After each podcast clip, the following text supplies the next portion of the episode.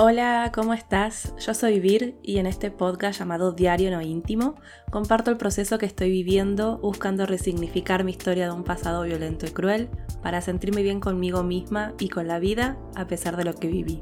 En este episodio voy a hablar sobre uno de mis grandes miedos, que es el miedo a la muerte, y quiero compartirte cómo estoy intentando gestionar este miedo para no obsesionarme con la idea y eh, gestionar la sensación de angustia y, y desesperanza que siento cuando pienso en mi propia muerte.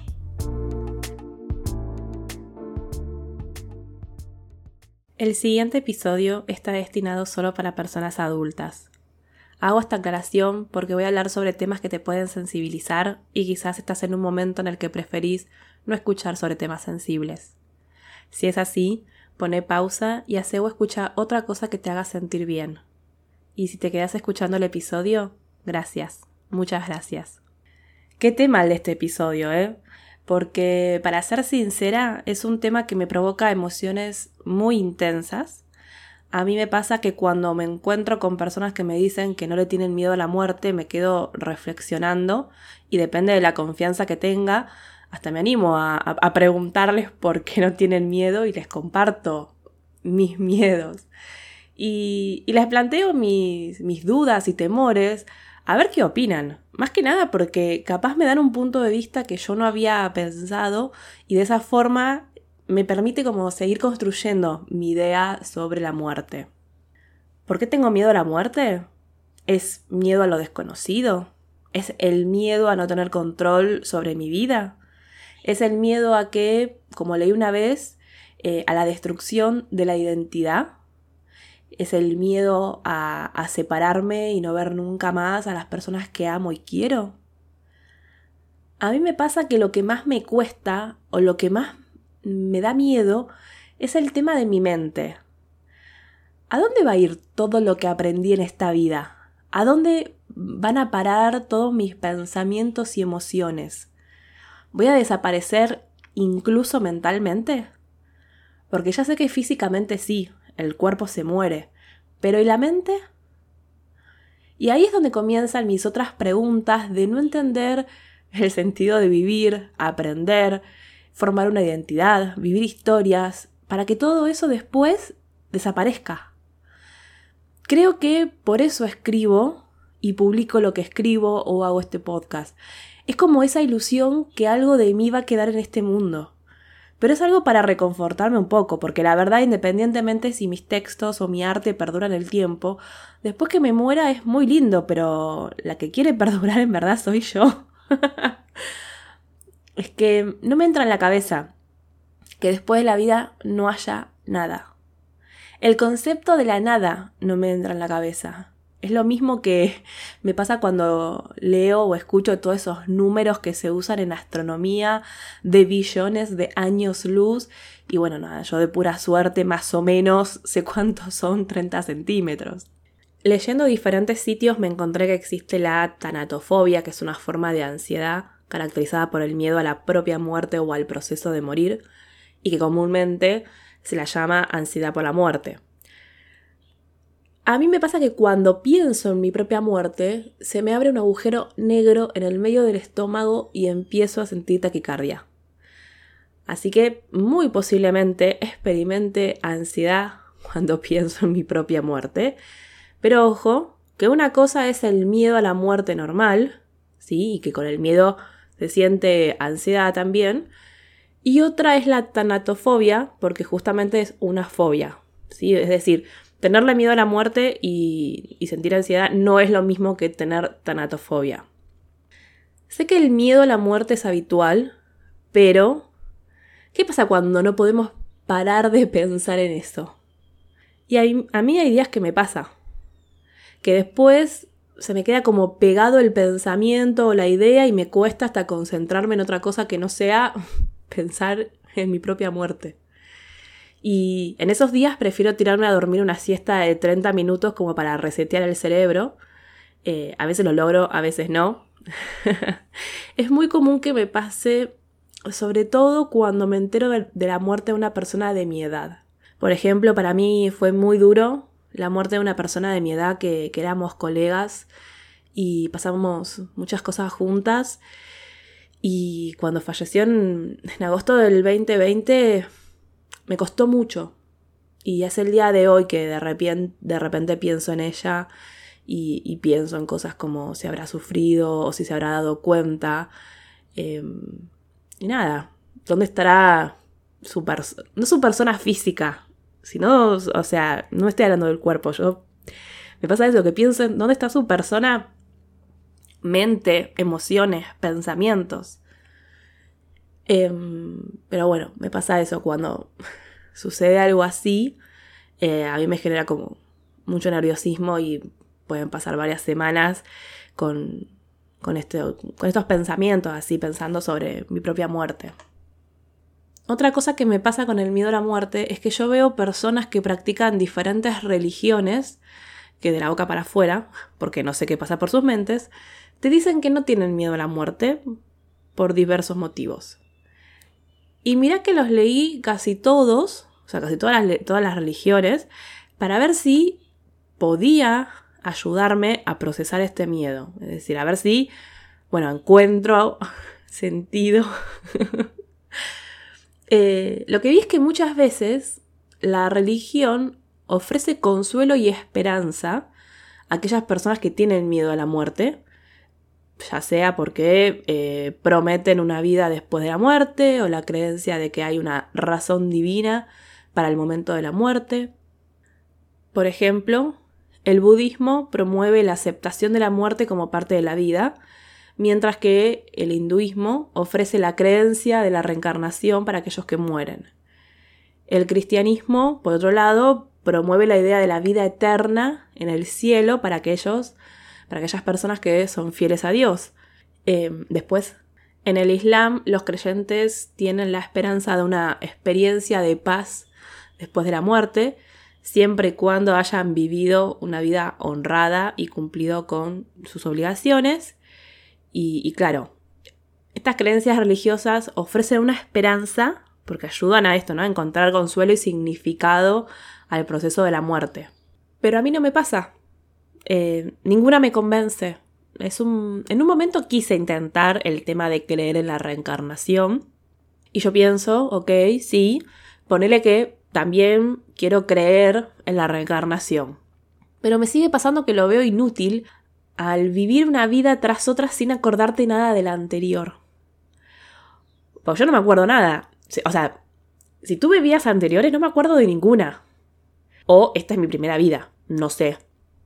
Entonces, muy lindo pensar que cuando me muera voy a reencarnar en otra persona, pero esa persona va a tener mis pensamientos, va a tener mis emociones, tendrá, no sé, el aprendizaje y trabajo terapéutico que hice en esta vida.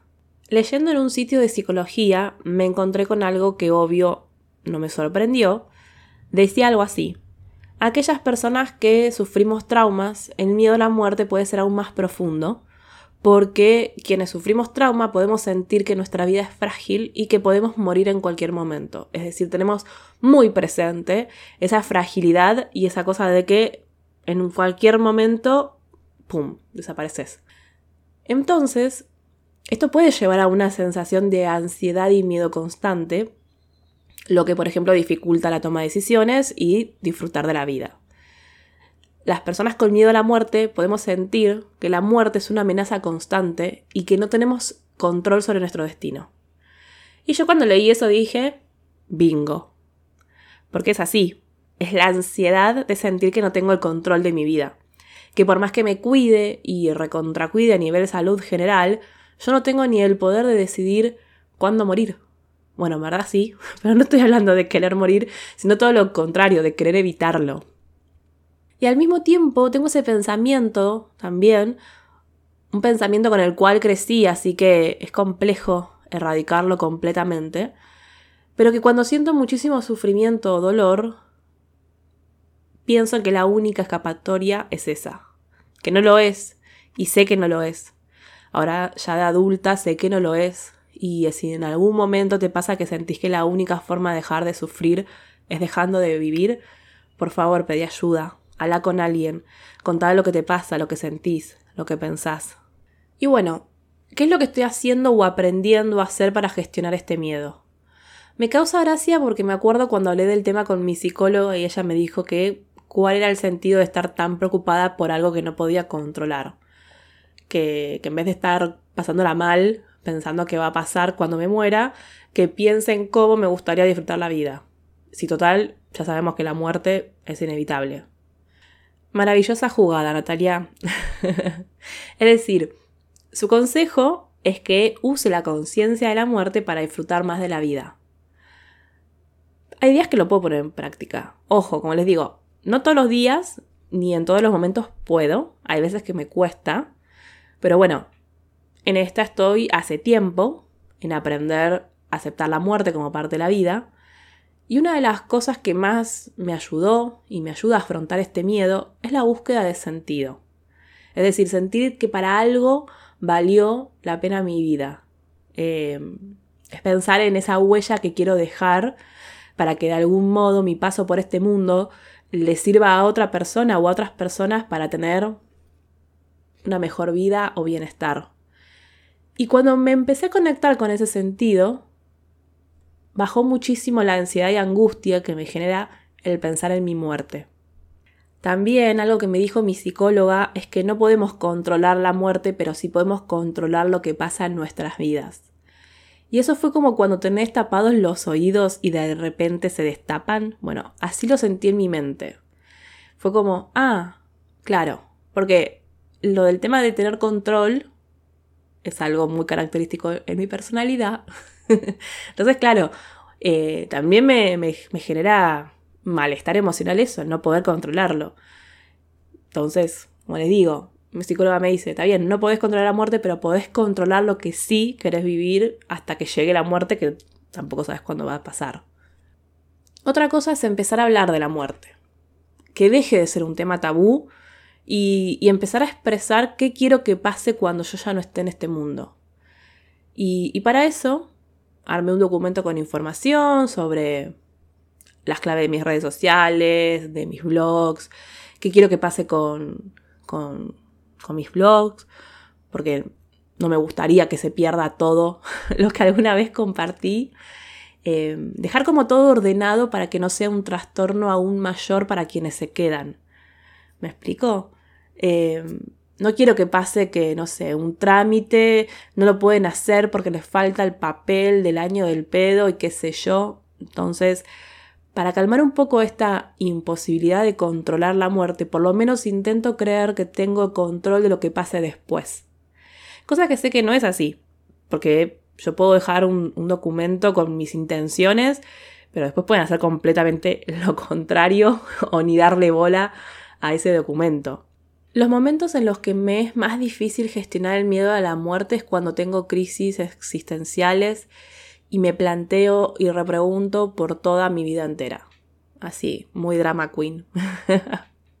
Como digo yo, de 0 a 100 en dos segundos. Que ni siquiera sé para qué lo hago. Porque, a ver, sí es necesario replantearse ciertas cuestiones cada tanto, pero es que a mí me pasa que quizás por una simple pelusa termino haciendo una enorme bola de pelos, por no decir otra cosa. Eh, que ya creo que mencioné tanto la palabra muerte que este episodio va a estar bañado en las plataformas de podcast. Pero bueno, algo que también estoy aprendiendo es que cuando me agarren esos momentos en los que me obsesiono con el miedo a la muerte, intento calmarme a mí misma en vez de subirme a la ola de ansiedad y, angustia y bueno, terminar en el fondo de un pozo.